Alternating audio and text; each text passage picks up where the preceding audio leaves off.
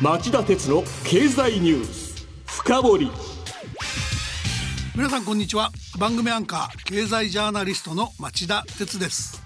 こんにちは。番組アシスタントの杉浦舞です。今日は新型コロナ対策のため私はリモートでお送りします。今日のテーマはこちら。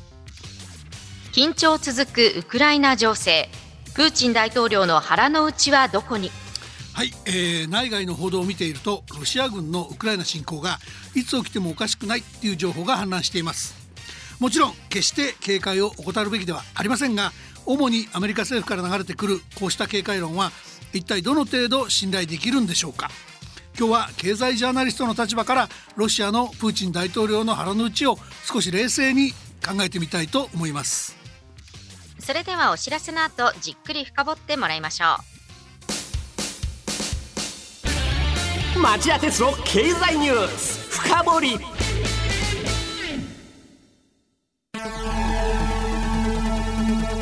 番組アンカー経済ジャーナリストの町田鉄です。アシスタントの杉浦舞です。金曜日午後4時からは1週間の世界と日本のニュースがわかる町田鉄の経済ニュースカウントダウン。午後5時35分からは経済ニュースをとことん掘っていく町田鉄の経済ニュース深掘りそして午後11時からはエコノミストにじっくり話をお聞きする町田鉄の経済リポート深掘り。金曜日にこの3本を聞けばあなたも経済エキスパートに早変わり。就職活動でも強い武器になりそうです。金曜日は忙しいあるいは聞き逃したという方も大丈夫。ラジコなら1週間いつでも聞くことができます。また公式ツイッター町田鉄の深堀三兄弟もぜひ検索してフォローしてください激動する時代の中で確かな視点を持つためにも町田鉄の深堀三兄弟ぜひお聞きください。今日の深堀。はい、えー、ではまず今回の危機が注目され始めた経緯を振り返っておきます、はい、最初にロシアとウクライナの国境地帯やロシアが2014年に併合したクリミア半島に再びロシア軍の部隊が集結しているっていう報道があったのは去年の10月末のことでした。まあ、根拠になったのは衛星の写真でアメリカのメディアが騒ぎ始めたのが発端でした。ウクライナの国防省は11月2日前日のロシア軍部隊の新たな移動は確認されていないという発表を180度覆す形でロシア軍集結の情報を確認した規模はおよそ9万人と指摘ロシアは地域の緊張と周辺国への政治的圧力を維持するため定期的に軍部隊の移動と集結を行っていると強調したんです。ロシアはその事実を素直に認めたんでしょうか？まあ、事実は否定しませんでしたが意図を否定しました。まあ、つまり、えー、ロシアのペスコフ大統領報道官はアメリカのメディアが報じていた衛星写真が示す地点に場所に言及、えー、ウクライナよりもベラルーシとの国境に近いと主張し質の低い話に時間を浪費すべきではないと一周しました。まあ、そればかりかロシア国内の軍隊の移動は何ら問題ないと述べ周辺国に圧力をかける意図などないと主張したんです。この頃からアメリカも警戒感を表明し始めましたよね。はい、えー、アメリカのカービー、えー、アメリカ国防総省のカービー報道官が11月5日の、えー、記者会見でウクライナ付近では、えー、ウクライナ付近での異常なロシア軍の活動を監視していく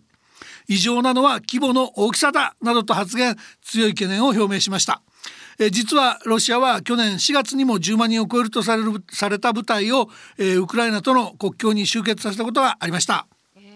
当時も大きく報道されましたよね。そうですね。えー、アメリカや西欧諸国はロシア軍が2014年に続いて再びウクライナに侵攻するのではないかと懸念し、アメリカのバイデン大統領がロシアのプーチン大統領と去年7月に首脳会談を行って撤収につなげたとされたんですが、実際は駐留地を周辺に移し移していただけでした。それが今回再度再集結し始めたため、えー、半年前の軍事的緊張が再燃したという見方で警戒感が広がったんです。うんそして去年の12月半ばにはロシア側の意図が明らかになったわけですね。はい、えー、ロシア外務省は12月17日緊張緩和に向けてアメリカとヨーロッパに提案した安全保障に関する新たな要求を公表しました。まあ、どちらも似たような内容なんですがアメリカに求めた条約案の方を紹介しますと、えー、全部で8条からなってます。ウクライナの NATO 北大西洋条約機構への加盟を認めず NATO への勢力圏を東方に拡大しないこと。さらにバルト三国を除く旧ソ連諸国に軍事基地を設けず軍事協力も発展させない。中距離核ミサイ中距離ミサイルや核兵器をアメリカの外に配備しない。互いを攻撃できる地域への銃爆撃機や軍艦の派遣を控えるといったことを求めてきたんですね。で12月23日になるとプーチン大統領自ら、えー、モスクワで内外のメディアとの年末恒例の記者会見に臨み改めてアメリカとヨーロッパ諸国に対して NATO の東方拡大停止などヨーロッパの安全保障に関する新たな合意に応じるよう求めたそういう経緯があります。アメリカやヨーロッパはなぜこの提案への合意を渋っているんでしょうか？あのやっぱり到底受け入れがたい内容が含まれているからっていう答えになるんですね。例えば、その NATO の東方拡大停止はそもそもそれぞれの主権国家が判断するべき入れてもらう入れてもらわないわね。で、希望されればウクライナなどの旧ソ連諸国にも加盟の扉は開かれてますよっていうのがアメリカヨーロッパ諸国の原則的な立場です。またその東ヨーロッパからの NATO 軍撤退についても、まあ、時計の針を何十年も前に戻せっていう話ですしこれも実現はほぼ不可能と言っていいと思うんですね。あ確かにそうですねで外交交渉での打開の糸口が見えない中でアメリカや NATO はロシアのウクライナ侵攻があれば厳しい制裁を科すという発言を繰り返してきましたでこの狙いがロシアの暴発を抑えることにあるのは明らかですがアメリカが北京オリンピックの会期中である今週水曜日2月16日の新興説を唱えたりしたこともあって、まあ、この時期一気に緊張が高まり内外の金融資本商品市場が大混乱する格好になったんです。はい、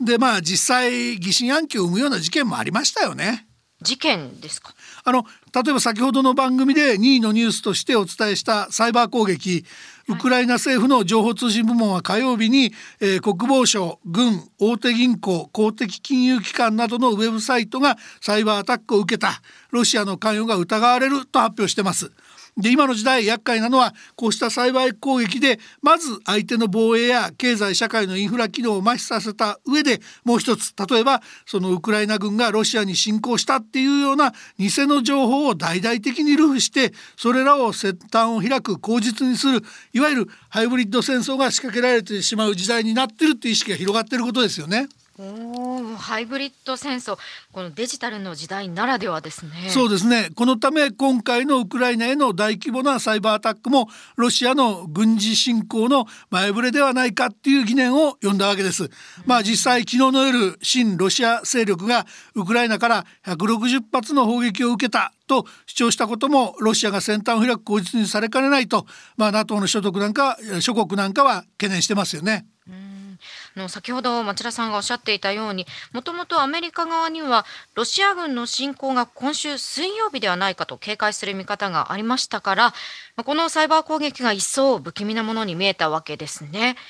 で本当にロシア軍がウクライナに侵攻する可能性というのは高いんでしょうか？あの絶対警戒を怠るべきではありません。そのことはまずはっきりと申し上げておきます。でもねその上で申し上げるとすれば偶発的な戦闘やウクライナ東部の親ロシア勢力の支配地域との境界での、まあ、小競り合い的な戦闘をきっかけにしたもの以外にいきなり大規模な侵攻作戦がロシアによってこの時期に実施される可能性っていうのはそれほど高くないというふうに僕は思ってます。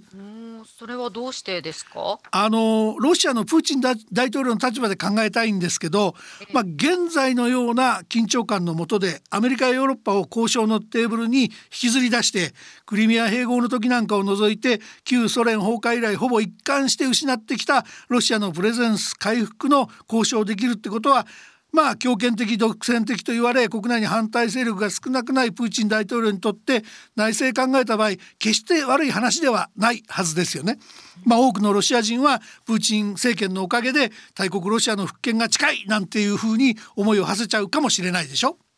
でしかも今週月曜日にはニューヨークの原油先物が7年5ヶ月ぶりに1バレル95ドル台っていう高値をつけました、まあ、ここ数ヶ月の天然資源価格の高騰は天然ガスと石油の輸出大国であるロシアにとって膨大な外貨を稼ぎ出す原動力になっています。ロシアはここ数年外貨準備を急ピッチで詰め寄る一方でアメリカドルの占める割合を下げてユーロや人民元金に外貨準備を移してますから、まあ、有事対応は万全だ戦争できるんだっていう人もいますけどだけどあえてウクライナに侵攻したりすればこれは制裁措置の対象でアメリカのみならず G7 諸国が一致してロシアの銀行を国際通貨決済の場から締め出すでしょう。まあ、そうなればウハウだった外貨の獲得能力が一気に低下することが避けられません。はい、まあこういうふうに考えると、まあ、高めのボールを投げてこわもてを装いながらウクライナの緊張状態を長引かせるっていうのがプーチン大統領にとってのベストチョイスじゃないでしょうか。まあ、取材してるとこういう見方をしてるエネルギー関係の事情通なんかは案外多いんですよね。あそうなんですね。あの経済から見るとまた違う状況が見えてくるわけですね。そうですね。あと一方のアメリカやヨーロッパ諸国もいろんな事情があると思うんですね、はい、まずそのアメリカのバイデン大統領ですけどこちらは11月のアメリカ連邦議会の中間選挙を控えて支持率の低迷に悩んでますで楽観論を振りかざして窮地に陥ったアフガニスタンの失敗を考えれば今回は過剰なぐらい危機感を表明しておこうとも考えるはずでしょ？それからイギリスのジョンソン首相こちらはコロナ危機の最中に首相官邸で繰り返し開かれていたパーティーに出席した問題で身内の与党からも辞任を迫られる厳しい声が出ているそういう立場にあります。うん彼らにもこのこわもての敵国ロシアの台頭は外に関心を向けられるので国内での窮地を乗り切るためにもってこいの危機なわけですね。そういうことなんです。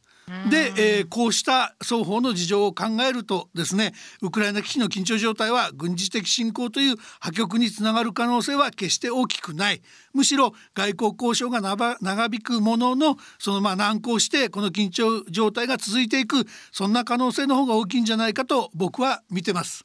まあ、あの実際のところプーチン大統領は火曜日にモスクワを訪れたドイツのショルツ首相との会談でも外交協議継続で一致してます。また昨日夜の岸田総理との電話協議でもプーチン大統領はウクライナに侵攻する意図はないと答えたと伝えられてます。この辺りが先を読むヒントになってるんじゃないでしょうか。なるほど。各国のさまざまな事情そしてロシアの思惑よく分かりました。ただ安心はできないということです、ね、そうですね、まあ、偶発的な衝突はありえますからねはい、以上今日の深掘りでした。番組への感想ご質問はラジオ日経ホームページ内の番組宛てメール送信ホームからメールでお送りいただけます。またこの番組はオンエアから1週間以内ならラジコのタイムフリー機能でお聞きいただけます。詳しくは番組のホームページをご覧ください。さて今晩11時からの町田鉄の経済リポート深掘りですがテーマは相次ぐまん延防止措置の延長これは最良の対策なのか日本経済研究センターの高野哲明副主任研究員に町田さんがインタビューします。はい、あの先週14都県に加えて今週17道府県で、えー、まん延防止等重点措置が延長になりました。しかしこんな措置をだらだら繰り返すことが本当にいい政策だったと言えるのかですね。この辺りまあ杉浦さんも興味あると思うんですけど、えー、この辺りを高野さんにインタビューしたいなと思っています。それでは今夜11時に再びお耳にかかりましょう。さよなら